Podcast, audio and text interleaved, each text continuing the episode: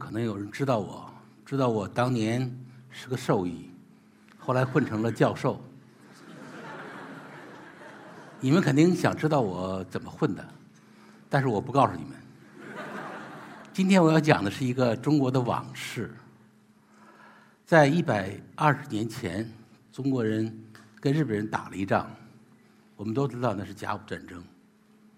我们中国败得很惨，但是你知道吗？在战前，全世界都认为我们中国会赢。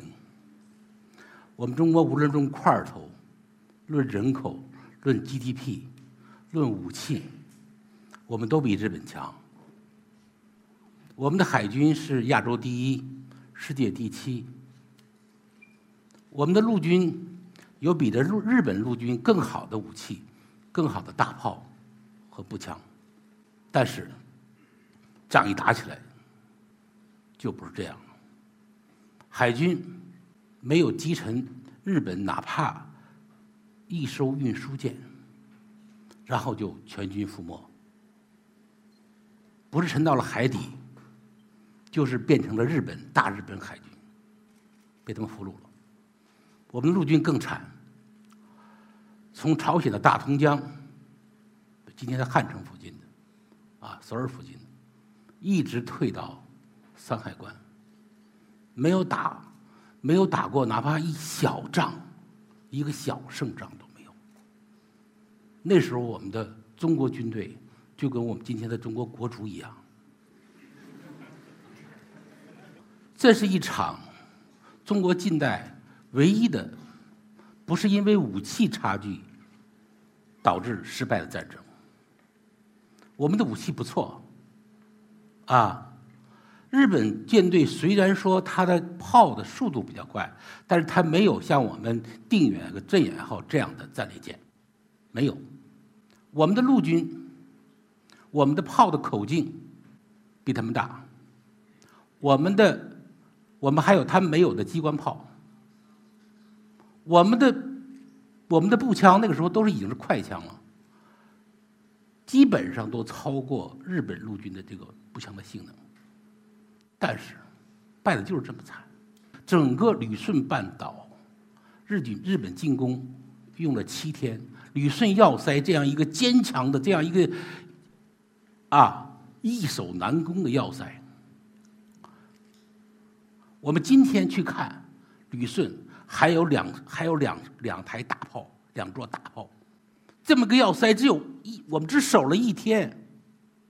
同样，这个要塞，一九零四年的时候，日本和俄国打起来的时候，一个腐败的俄军利用这些设备守了八个月，让日军付出的代价是将近五万人，而我们。每一次跟日本战斗，日本方面的损失都是个位数的，不超过这个十我这十个指头，败的真是太惨了。我们当年的陆军拥有快枪，有什么用啊？只要听说敌人来了，就拼命的放枪，啪啪啪啪，一枪一枪放，敌人在哪儿还不知道呢。等枪放子弹打光了，敌人上来了，就撤退吧。所以说这场惨败，给我们中国人的教训是非常非常惨烈的。我们从来没有这样吃过败仗。以前我们失败，武器不如人啊，他们船坚炮利呀，我们不行啊，我们是弓箭长矛啊。但这一次。我没有优势啊，为什么会败这样？他们在学西方，我们也在学呀。日本的海军、海陆军，海军学英国，陆军学普鲁士，我们也是这样啊。我们也是海军学英国，陆军学学普鲁士啊。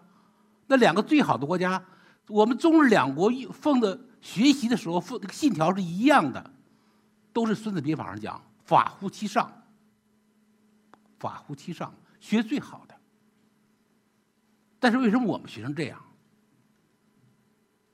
啊，也就是说，我们有人说，是因为我们中日两国的制度不同，他们进行了政治改革，我们没有。啊，我们仅仅是学了器物，学了器物。其实这个东西，这个说法也不太对，因为说实说实在的，在甲午战前，日本是进行了一点政治改革，他们立宪了。他们有国会了，但是日本的国会不是今天的，当年的日本国会不是今天的日本国会，它没有什么权利。那个时候的国会顶多是一个咨询一个咨询机构，而且它仅仅是才立宪了两年，双方之间的制度差距没有像我们想象那么大。具体的学习的时候，军队学习的时候，其实过程都差不太多。但是为什么我们不行？我们有两个问题。第一个问题，我们总是想尽早的国产化。比如说海军，同样是学英国，同样请了英国教练。日本一直到战争开打的时候，英国教练都在，但是我们在开打之前。我们已经把教练给赶走了，为什么呢？我们中国人觉得我们会了，不就不就是开个军舰吗？不就是开炮吗？我们都会了呀，为什么我们还要这样呢？还要请英国人在那儿吗？是吧？国产化不很好吗？差距出来了。陆军，刚才我讲过了，我们的陆军。用了最世界上最好的快枪，但是他连瞄准射击都不会，根本不知道什么叫瞄准射击，也不知道听口令，军官也不知道发口令，反正听说敌人来了就开枪了。炮兵那么好的炮，如果看不到那个炮都很大的，一打都是几十公里以外，但是如果我们的炮兵看不到敌人。是绝对不会开枪、不会开炮的，因为我们不会用仪器。大多数的军官都没有受过正规的军事教育，我们的学习仅仅限于什么呢？就是立正、稍息、齐步走、行列式。不仅陆军会会行列式，海军也会行列式。也就是说，我们的军队在齐步走、接受检阅这方面。学得很好，一流。这方面日本不如我们，但是行列式不如我们的日本日本人打的我们一塌糊涂。甲午战争的失败，后果很严重。因为以往我们跟西方打仗，西方是不要我们土地的，啊。第一次战争只要了一个香小小小的香港岛，它是当时是用来存放商品的，基本上是不要你，他不要你土地，占领了占领了北京，两曾经两次占领北京，他又他都给你让出来了，他要你开放，啊，但是日本这个逻辑不是这样的，日本要土地。日本一上来，《马关条约》就割了去了我们两块土地，一块在北边，就是辽东；一块在南边是台湾。大家很奇怪，你怎么这么割土地呢？干嘛南边一块，北边一块啊？而南边一块，北边一块是成这种一个夹角之势，一个夹角。这个意图很明显。我日本就是说，我这日本像条蛇，我张开了上下颌，我要吞你。日本的逻辑就是说，他的崛起就是要回到大陆去。日本人认为是他从大陆来的，海岛不踏实，所以对他来说，他的崛起，朝鲜和中国就是垫脚石，而且不仅是垫脚石，还是我的大本营。尤其是中国的满洲，就是中国的东北，这一场战争就意味着中国人真的要亡国灭种了。以前打了多少次仗，这大家大家都觉得无所谓，啊，洋鬼子无非就是要码头啊开放嘛，要钱跟他通商，就这么点事儿嘛。这次日本人不是这样，所以这一次战败之后，对中国的震动，朝野震动是非常之大的。不要认为只有老百姓才爱国，其实当时老百姓不怎么爱国。甲午战争的时候，只要日军不烧杀抢掠，我们的老百姓就跟他合作。啊，这样的合作已经多次发生过了，但是上层很着急。战争进行的时候，光绪皇帝和西太后两个经常抱头痛哭，因为打的太惨了。国首先是他们俩的，这仗打完之后，在中国政局引起了强烈的震撼，最先感到震撼的就是这个太后和皇帝。我们知道。那个时候，光绪皇帝虽然已经亲政了，但是当家的是他的名义上的母后慈禧太后。这个老太婆啊，自从一八六一年垂帘听政以后，他已经当了差不多三十七年的家了。他不到三十岁就守寡了，他已经嫁给了政治。嫁给了权力，但是由于这一次战败，整个朝野对他的攻击很厉害。我们知道，在中国传统政治里头，没有什么女人的地位，女人是不许参政、不许干政的。那么，西太后她的参政、干政，她的垂帘听政，是因为一个特殊的机缘。那么这个特殊机缘，她能干下来，也是因为她干得好，因为在她手上扫平了太平天国，实现了所谓的同光中兴。那么现在你败了，你败得这么惨，大家首先想到，哦，就是你的缘故，好多人就开始攻击他，就是你，一个女人，你信用太监，你祸乱朝政。以前的赞美，现在歘就变了。啊，全都变了，所以我奉劝诸位的女同胞，千万不要轻易当家。当了家之后很麻烦的，啊。那么，光绪也很紧张。我们知道明朝的皇帝很多昏君，有爱玩打仗的，有爱做木匠的，啊，有爱炼丹的。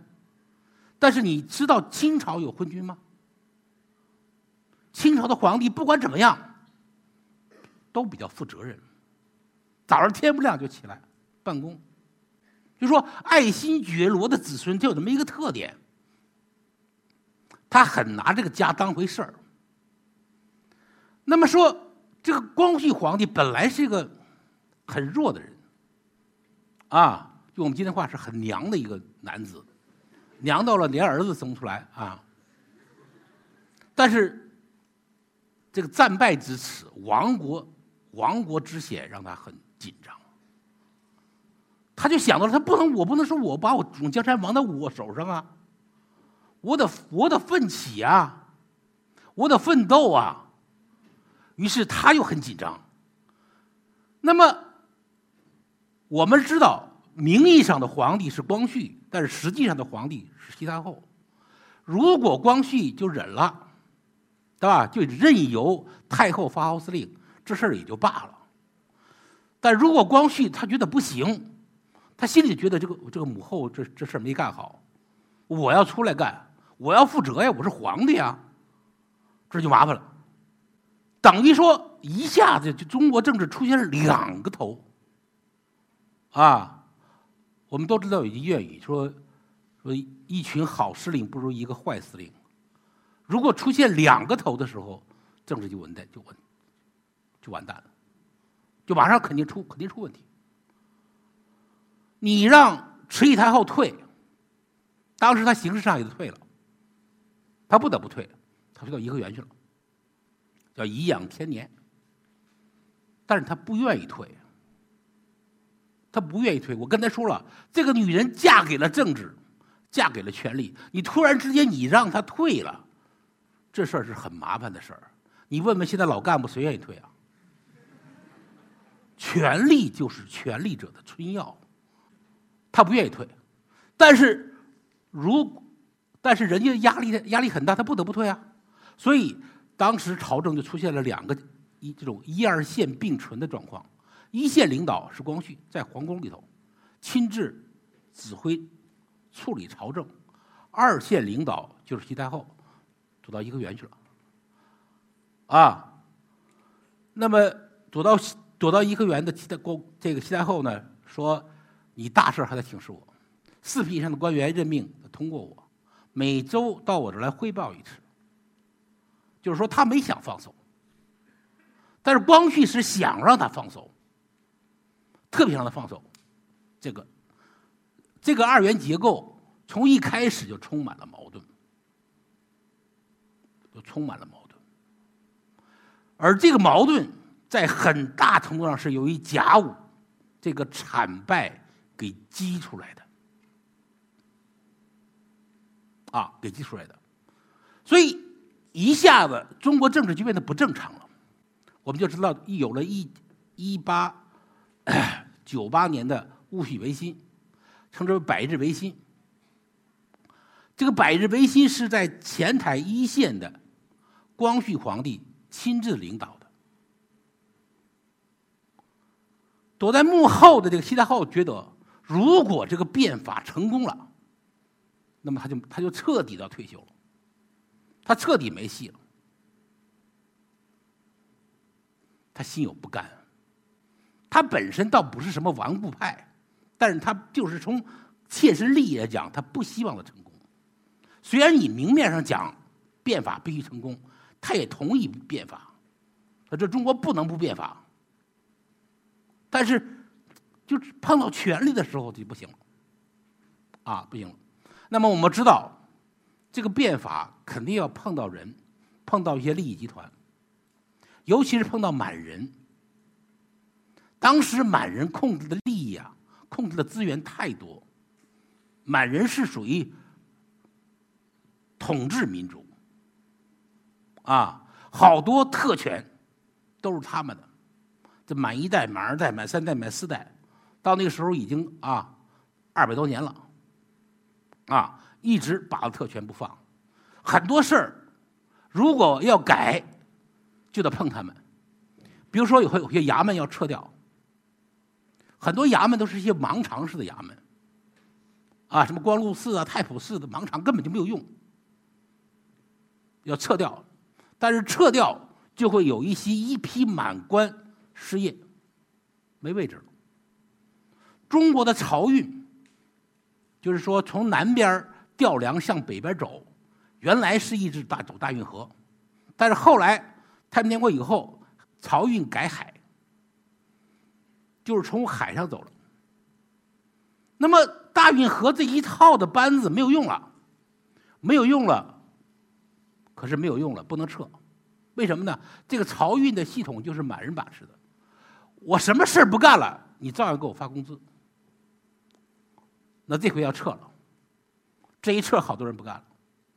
当时的北京城，在明朝的时候。有比较完善的上下水系统，但是清朝满人上来以后，满人这个时候三十下来的不太懂这些，很快就淤积了。所以北京的排污就靠依靠一条大沟，每三年弄一次，这所有的这种经费都都是归满人管的，所以满人把当时弄的把北京弄的是乌烟瘴气。那么这个东西整理也不行，一整理这个机构裁撤，满人又没饭吃了，也不是没饭吃，就是说他没有。捞钱的地方了，像这样一些改革，其实谈不上现代化改革。我们知道，戊戌维新是一个学习西方的改革，这样的改革实际上谈不上现代化改革，仅仅是说一种，比如说啊，一种啊，精简啊，就勤俭节约呀，啊，裁撤机构啊，精简机构这样的一些东西，啊，但是已经引起满人的强烈不满，他们就这些满人贵族就利用他们的特权就。跑到颐和园去找西太后去哭诉。西太后呢，如果再放在以前，这样的哭诉是没有用的。西太后这个人很明白，啊，这个人是个强人、精明人。但是现在，你只要说光绪不好，他就听进去了，他就喜欢听。听多了，他觉得真是这么回事儿。这光绪怎么干那么一塌糊涂啊？然后光绪向他请示报告的时候呢，就挨骂，挨骂的次数越来越多，越来越狠。光绪就受不了了，受不了了。他怎么干？我怎么干都错啊！我干是为了救大清啊！我怎么干都错，我还干不干了？我怎么干呢？啊，再再娘的孩子，他不也有个啊，也有个性子吗？啊，也有点脾气嘛？不行啊！一看就他就发牢骚了。他对这个参与改革的四小军机之一的杨锐，他发牢骚，他说：“怎么办呢？我这怎么怎么干呢？他又总是骂我，怎么干都不行。”过去讲话就是说：“主忧臣死啊！”说主子皇上如果是感到忧虑了，我们就应该去啊玩命啊，就玩命了。于是就有人玩命了。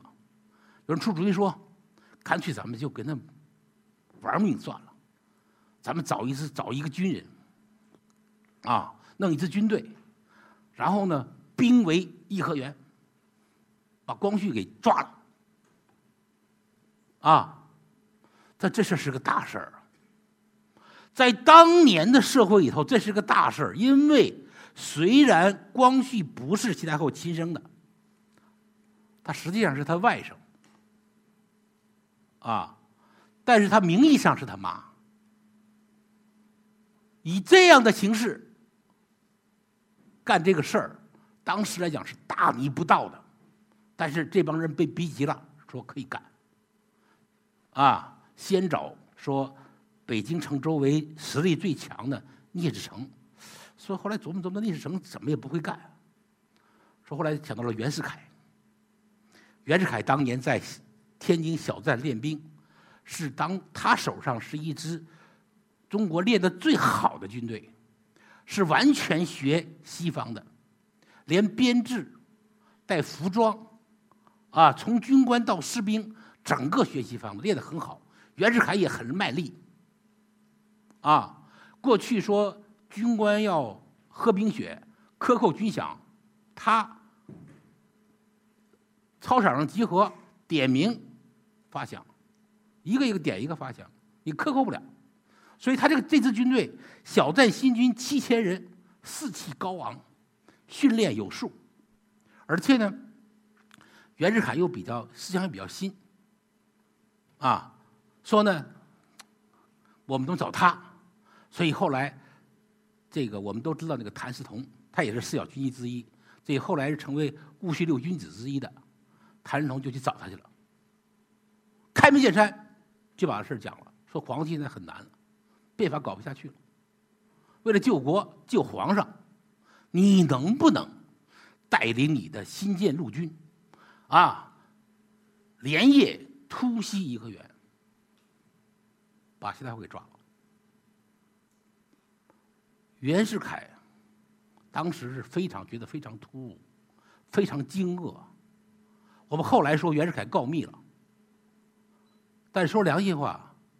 袁世凯跟谭嗣同不是世交，俩人不是哥们儿，他们俩也不是一党。